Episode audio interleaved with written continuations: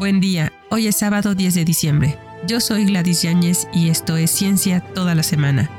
Hoy tenemos 21 historias de ciencia con tres conmemoraciones. Pero antes, ¿quién dijo? Creo que poseo una combinación muy singular de cualidades que encajan perfectamente para hacerme una descubridora preeminente de las realidades ocultas de la naturaleza. La creencia me ha sido impuesta.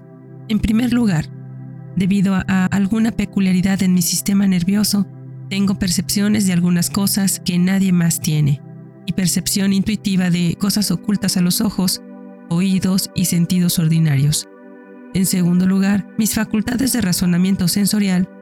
En tercer lugar, mi facultad de concentración, por lo que me refiero al poder no solo poner toda mi energía y existencia en lo que yo elija, sino también de traer a cualquier tema o idea un vasto aparato de todo tipo de fuentes aparentemente irrelevantes y extrañas. Bueno, aquí he escrito lo que la mayoría de la gente llamaría una carta notablemente loca y, sin embargo, ciertamente una de las piezas de composición más lógicas, sobrias y geniales creo que jamás haya enmarcado. Descúbrelo al final del episodio. Historia de Ciencia número 1, Día Internacional de los Derechos Humanos. Esta fecha fue elegida para honrar la adopción y la proclamación por parte de la Asamblea General de las Naciones Unidas el 10 de diciembre de 1948 de la Declaración Universal de los Derechos Humanos, la primera enunciación global de derechos humanos y uno de los primeros logros importantes de la nueva Organización de Naciones Unidas. El establecimiento formal de los derechos humanos se produjo en la 317 reunión planetaria de la Asamblea General del 4 de diciembre de 1950, cuando la Asamblea General declaró la resolución 423-5 invitando a todos los Estados miembros y a cualquier otra organización interesada a celebrar el día como lo consideraran oportuno. Este día suele estar marcado tanto por conferencias y reuniones políticas de alto nivel como por eventos culturales y exposiciones que tratan sobre cuestiones de derechos humanos. Además, es tradicionalmente el 10 de diciembre cuando se entrega el Premio Quinquenal de las Naciones Unidas en el campo de los derechos humanos y el Premio Nobel de la Paz. Muchas organizaciones gubernamentales y no gubernamentales activas en el campo de los derechos humanos también programan eventos especiales para conmemorar el día, al igual que muchas organizaciones civiles y de causas sociales.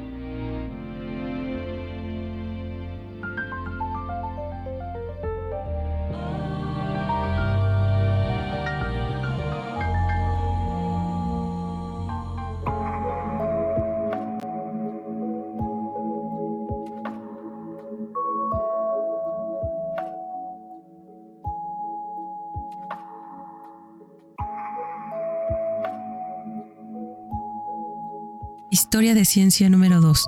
Día del Físico y la Física. Un físico o física es una persona que se dedica a la ciencia, que se especializa en el campo de la física, que abarca las interacciones de la materia y la energía en todas las escalas de duración y tiempo en el universo físico. Los físicos generalmente están interesados por la raíz o las causas últimas de los fenómenos y por lo general enmarcan su comprensión en términos matemáticos. Las y los físicos trabajan en una amplia gama de campos de investigación que abarcan todas las escalas de longitud, desde la física subatómica y de partículas, pasando por la física biológica hasta las escalas de longitud cosmológicas que abarcan el universo como un todo. El campo generalmente incluye dos tipos de físicos, físicos experimentales que se especializan en la observación de fenómenos naturales y el desarrollo y análisis de experimentos, y físicos teóricos que se especializan en el modelo matemático de sistemas físicos para racionalizar, explicar y predecir fenómenos naturales. Los físicos pueden aplicar sus conocimientos para resolver problemas prácticos o desarrollar nuevas tecnologías, también conocidas como física aplicada o física de ingeniería. Hoy, en el Día del Físico y la Física, muchas felicidades.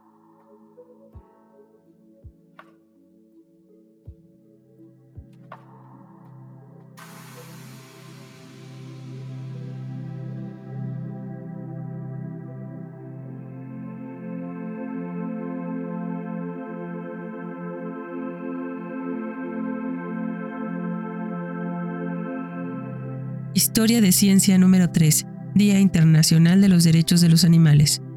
Un día como hoy de 1948, la ONU aprobó la Declaración Universal de los Derechos Humanos el 10 de diciembre, después de las torturas a las que fueron sometidos los seres humanos durante la Segunda Guerra Mundial en los campos de concentración por parte de la Alemania nazi.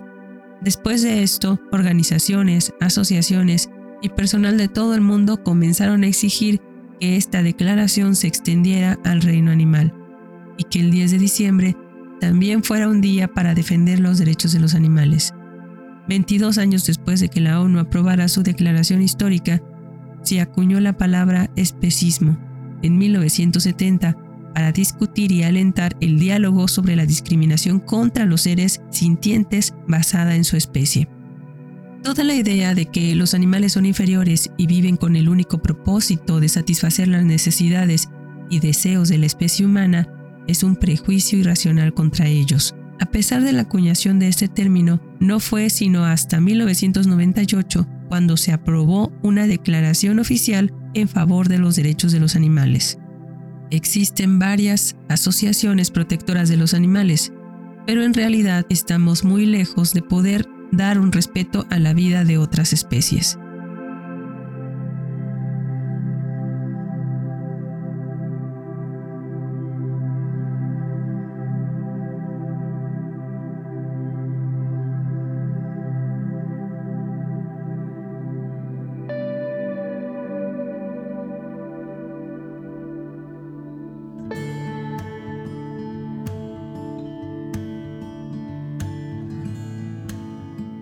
Historia de Ciencia número 4. Primer libro de aritmética impreso. Un día como hoy, de 1478, el anónimo Arte del Ábaco, traducido al español como El Arte del Ábaco, fue impreso en Treviso, Italia, y tenía esta fecha de publicación. Este fue el primer libro impreso fechado sobre aritmética. Aunque el autor es desconocido, probablemente era un sacerdote y estaba dedicado a algunos de sus estudiantes que se lo habían pedido. El impresor fue probablemente Gerardus de Lisa, de Flandria. El texto consta de 124 páginas, trataba sobre las aplicaciones comerciales de la aritmética, por lo que el idioma era la lengua minoritaria veneciana vernácula local, y no el latín académico que se usaba para los estudios abstractos de las universidades. Este libro enseña las cuatro operaciones principales, con numerosos ejemplos y el concepto de fracciones, pero no los decimales aún desconocidos. Muestra cómo calcular la fecha de la luna nueva. Aunque algunos folletos sobre algoritmos posiblemente son más antiguos que este libro, no tienen una fecha.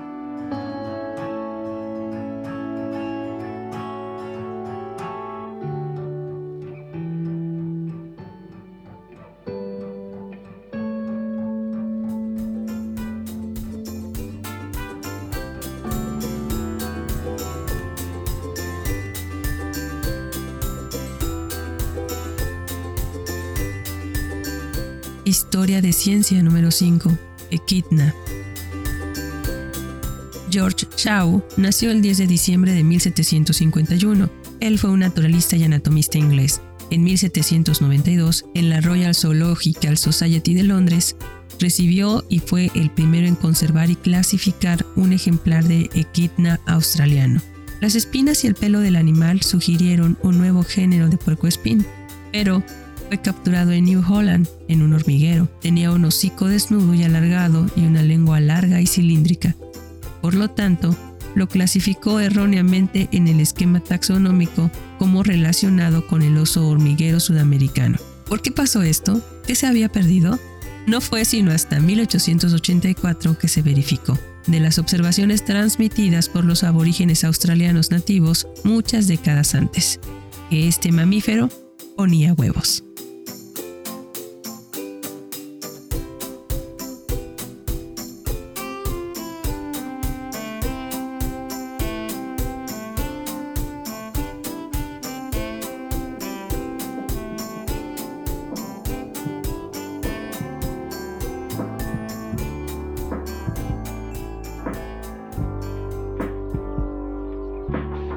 Historia de ciencia número 6. Punta de metal hermético al vapor. Matthias Baldwin nació el 10 de diciembre de 1795, fabricante estadounidense cuyas mejoras significativas de la locomotora de vapor incluyeron una junta de metal hermética al vapor que permitió que sus motores usaran vapor con un doble de presión que los demás. En 1819 se estableció como joyero e ideó un proceso de chapado en oro patentado. Dejó este oficio en 1825 para convertirse en maquinista en la fabricación de herramientas para grabadores y libreros. Luego se expandió a las prensas hidráulicas y formas de rollos de cobre y acero para el comercio de impresión de calicó. En 1832 construyó la locomotora All Ironside, con juntas de vapor ajustadas, elevando la presión al del vapor de 60 libras por pulgada cuadrada a casi 120 libras, lo que significó un mucho mejor rendimiento. Las obras de Baldwin finalmente produjeron más de mil locomotoras.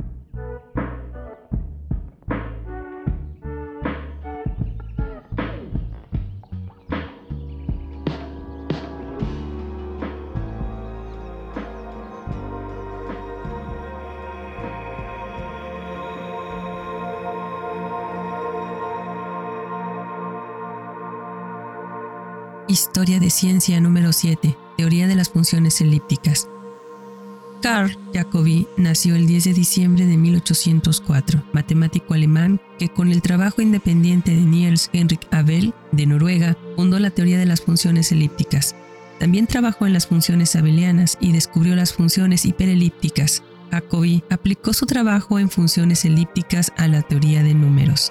También investigó el análisis matemático y la geometría. Realizó importantes investigaciones en ecuaciones diferenciales parciales de primer orden y las aplicó a las ecuaciones diferenciales de la dinámica. Su trabajo sobre determinantes es importante en dinámica y en mecánica cuántica. También estudió el determinante funcional, ahora llamado jacobiano.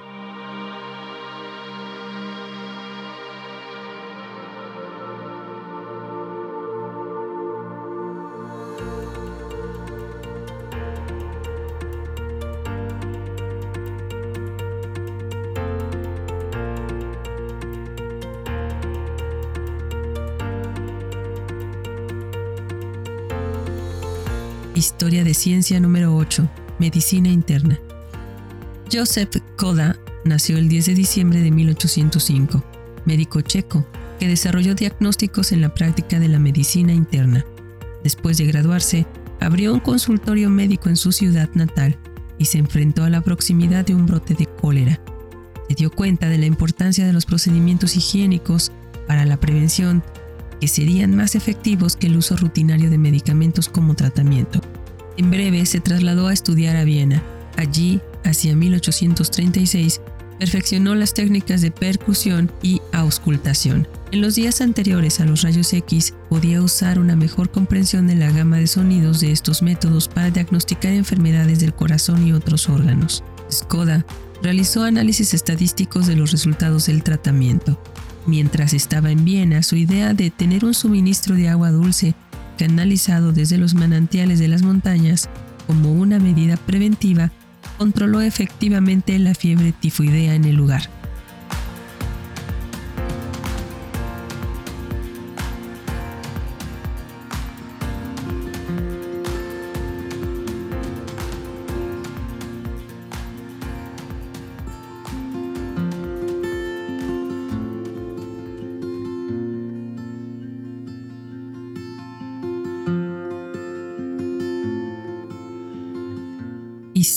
Historia de Ciencia número 9. Augusta Ada King, condesa de Lovelas. La condesa de Lovelas, Augusta Ada King, mejor conocida como Ada Lovelas, nació el 10 de diciembre de 1815. Matemática inglesa, hija legítima de Lord Byron, que se educó en la intimidad estudiando matemáticas y astronomía, además de los temas más tradicionales para las mujeres en aquella época. Parece haber desarrollado una temprana ambición de ser una científica famosa. Después de conocer a Charles Babbage en 1833, comenzó a ayudar en el desarrollo de su motor analítico y publicó notas sobre el trabajo. Fue una de las primeras en reconocer el potencial de las computadoras y ha sido llamada la primera programadora de computadoras. El lenguaje de programación ADA lleva su nombre. Sus otros planes, como cálculo del sistema nervioso, no lograron madurar. Los obstáculos en su camino eran simplemente muy grandes. Como mujer, por ejemplo, se le negó el acceso a la biblioteca de la Royal Society. Murió a la edad de 36 años.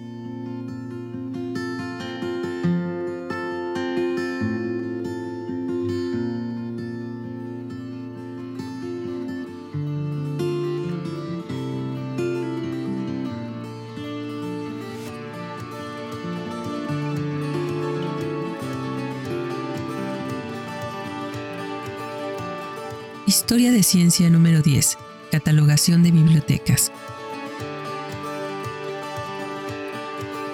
Belville Dewey nació el 10 de diciembre de 1851, bibliotecario estadounidense que desarrolló la biblioteconomía, especialmente con su sistema de clasificación decimal Dewey de 1876 para la catalogación de bibliotecas.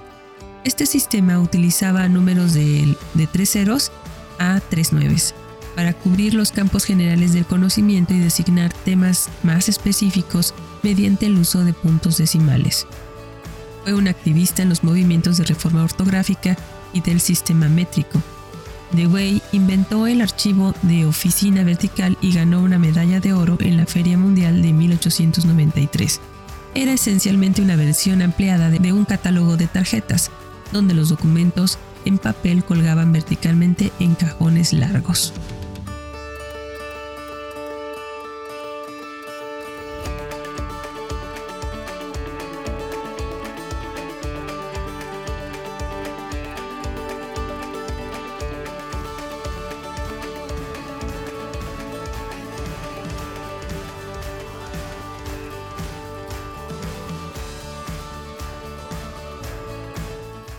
De Ciencia número 11. Caucho.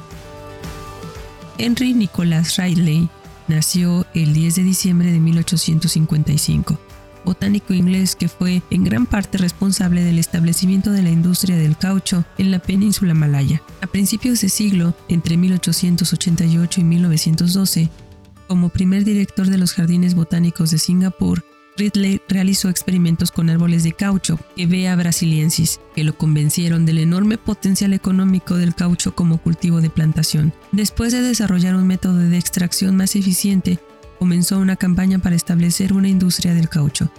A pesar de la considerable oposición inicial entre los plantadores, persistió, y en 1896 los plantadores de la Malaya estaban convencidos y las primeras plantaciones de caucho se sembraron con sus semillas. Ridley también llevó a cabo un extenso estudio de las plantas de la península malaya, especialmente las monocotiledonias.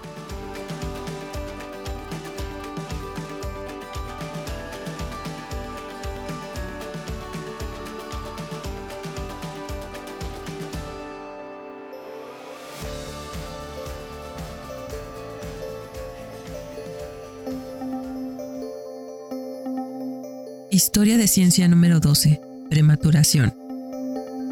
Louis Bolk nació el 10 de diciembre de 1866, anatomista holandés que creó la teoría de la fetalización sobre el cuerpo humano. Afirmó que cuando un ser humano nacía, todavía era un feto, como se puede ver en su proporcionalmente cabeza grande, falta de coordinación e impotencia. Además, afirmó que esta prematurización era específicamente humana. Gavin de y Stephen Jay Gould escribieron sobre él y desarrollaron aún más esta teoría de la neotenia en los humanos. También Jacques Lacan tuvo en cuenta la teoría de la fetalización de Volk para introducir su propia tesis sobre el escenario del espejo. Volk escribió en Origin of Racial Characteristics en Men lo siguiente. La piel blanca comenzó a partir de un ancestro con piel negra, en cuya descendencia el cabello y el color del iris se suprimieron cada vez más. Historia de Ciencia número 13. Premios Nobel. Un día como hoy de 1901, en la primera ceremonia de la entrega de los premios Nobel, el rey de Suecia distribuyó los primeros premios Nobel de acuerdo con la última voluntad del inventor Alfred Nobel. El día era el aniversario de la muerte de Nobel. La Real Academia Sueca de Ciencias había decidido que el 10 de noviembre de 1901 se otorgaría el primer premio Nobel de Física a Wilhelm Röntgen por su descubrimiento de los rayos X y el primer premio Nobel de Química a Jacobus van Hoff por su trabajo sobre las tasas de reacción, equilibrio y presión osmótica. El primer premio Nobel de Fisiología o Medicina fue otorgado a Emil von Behring por su trabajo sobre la sueroterapia, particularmente por el uso de su tratamiento de la difteria. Su diploma Nobel estaba fechado con el 30 de octubre de 1901, firmado por el personal del Karolinska Institutet en Estocolmo.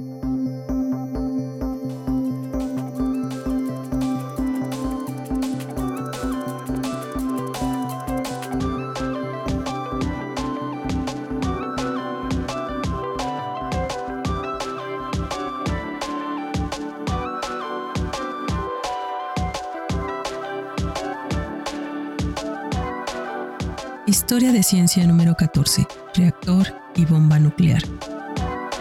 Walter Sinn nació el 10 de diciembre de 1906. Físico nuclear canadiense estadounidense que contribuyó al proyecto de la bomba atómica estadounidense durante la Segunda Guerra Mundial y al desarrollo del reactor nuclear. Colaboró con Leo Szilard investigando la fisión atómica. En 1939 demostraron que el uranio se fisionaba cuando era bombardeado con neutrones y que parte de la masa se convertía en energía, dada por la fórmula de Einstein, E igual a mc al cuadrado.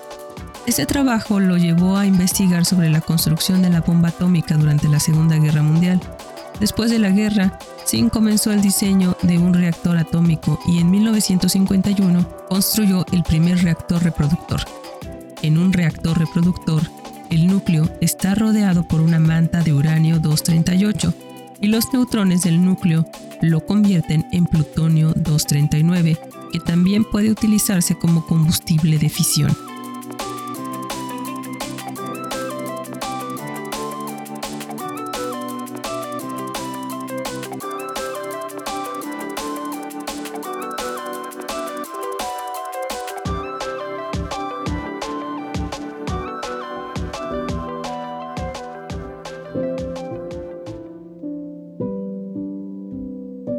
Historia de Ciencia número 15.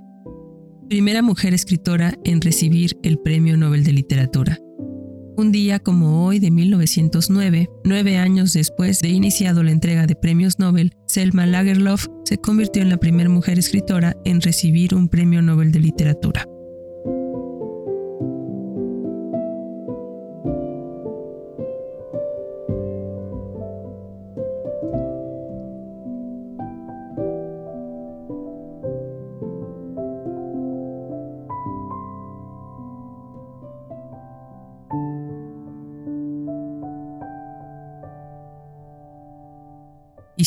Ciencia número 16. Más de 2.000 trasplantes de riñón. Ross Taylor nació el 10 de diciembre de 1932. Cirujano de trasplantes escocés que fue primero en la técnica de trasplantes de riñón en el Reino Unido y que realizó más de 2.000 trasplantes de riñón desde 1967, cuando formó parte del equipo que completó el primer trasplante de riñón realizado en el norte de Inglaterra. Reconocido mundialmente como un experto en su campo, entrenó a muchos de los principales profesionales. En el momento de su muerte, cinco de los principales centros de trasplante estaban dirigidos por cirujanos que él había educado. Taylor participó activamente no solo en los aspectos éticos y morales, sino también en la recaudación de fondos y en el desarrollo del apoyo para los receptores de trasplantes. Durante 15 años fue presidente de la reunión anual Transplant Games, una competición deportiva de tres días para trasplantados.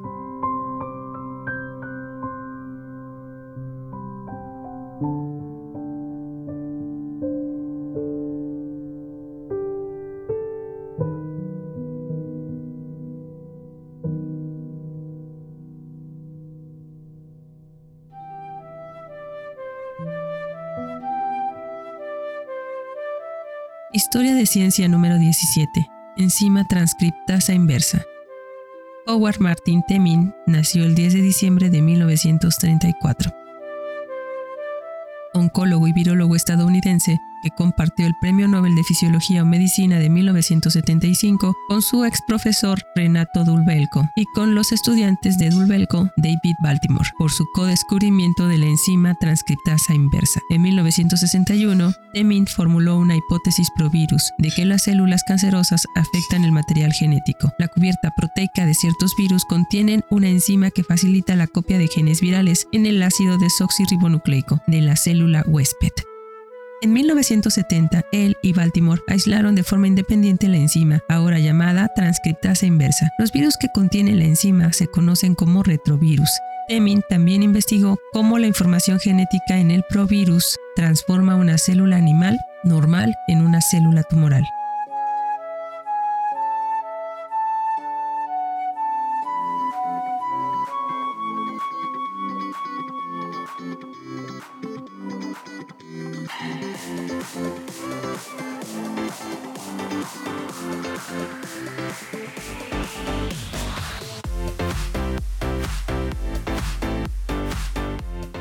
Ciencia número 18. Boletín de la Ciencia Atómica. Un día como hoy de 1945, el primer boletín que se convertiría en The Bulletin of the Atomic Scientists, más tarde conocido por su Dumasty Clock en la portada, después de la primera prueba de la bomba de hidrógeno soviética el 12 de agosto de 1953, para representar la urgencia de evitar la destrucción catastrófica de la humanidad. Las manecillas del reloj en la portada de septiembre de 1957, en el volumen 9 número 7, se adelantaron dos minutos para la medianoche más cerca del día del juicio final nuclear, que jamás hayan estado. El minutero se ha movido hacia adelante y hacia atrás a lo largo de los años, lo que representa una disminución o aumento de la urgencia de los problemas relacionados con la proliferación nuclear mundial y las preocupaciones adicionales más recientes sobre el cambio climático y las armas biológicas.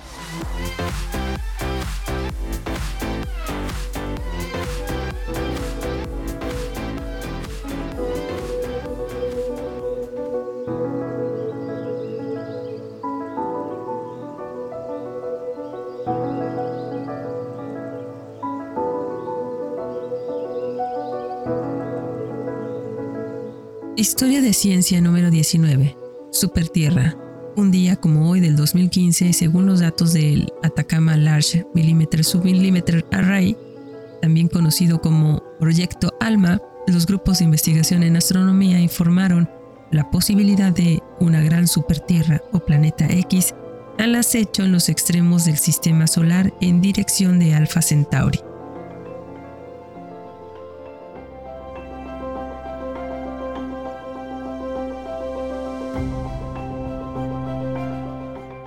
Historia de ciencia número 20. Cuervos.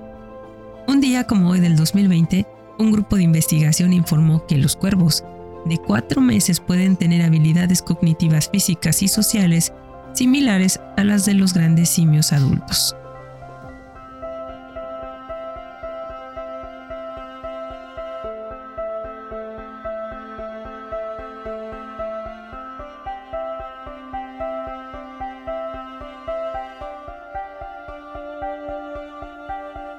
Y esto fue todo por hoy sábado 10 de diciembre. Yo soy Gladys Yáñez y esto fue Ciencia toda la semana.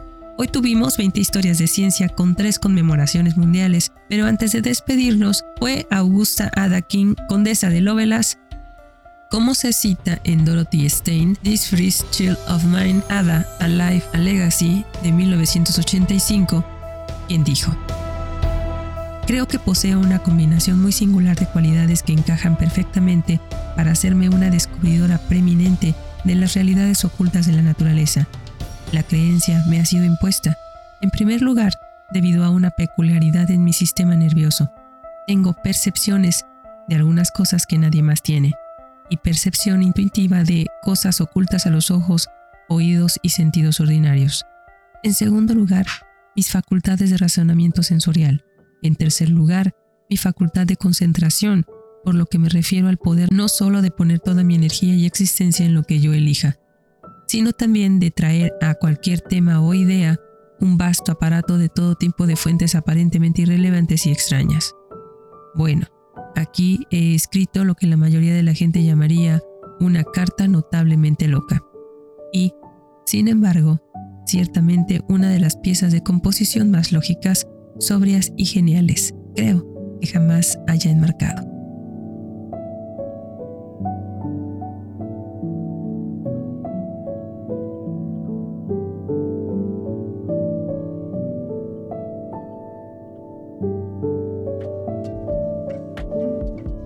Muchas gracias por escucharnos. Recuerda que si quieres contactarnos, colaborar o requieres las fuentes de la información, por favor no dudes en escribirnos.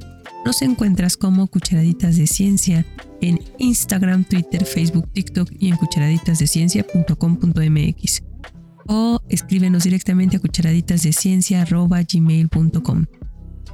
Síguenos y califícanos en Spotify, Anchor, Apple, Amazon Music y Google Podcasts. Desde nuestra cabina de grabación en el corazón de Jalapa, Veracruz, México, te abrazamos con afecto. Disfruta el día.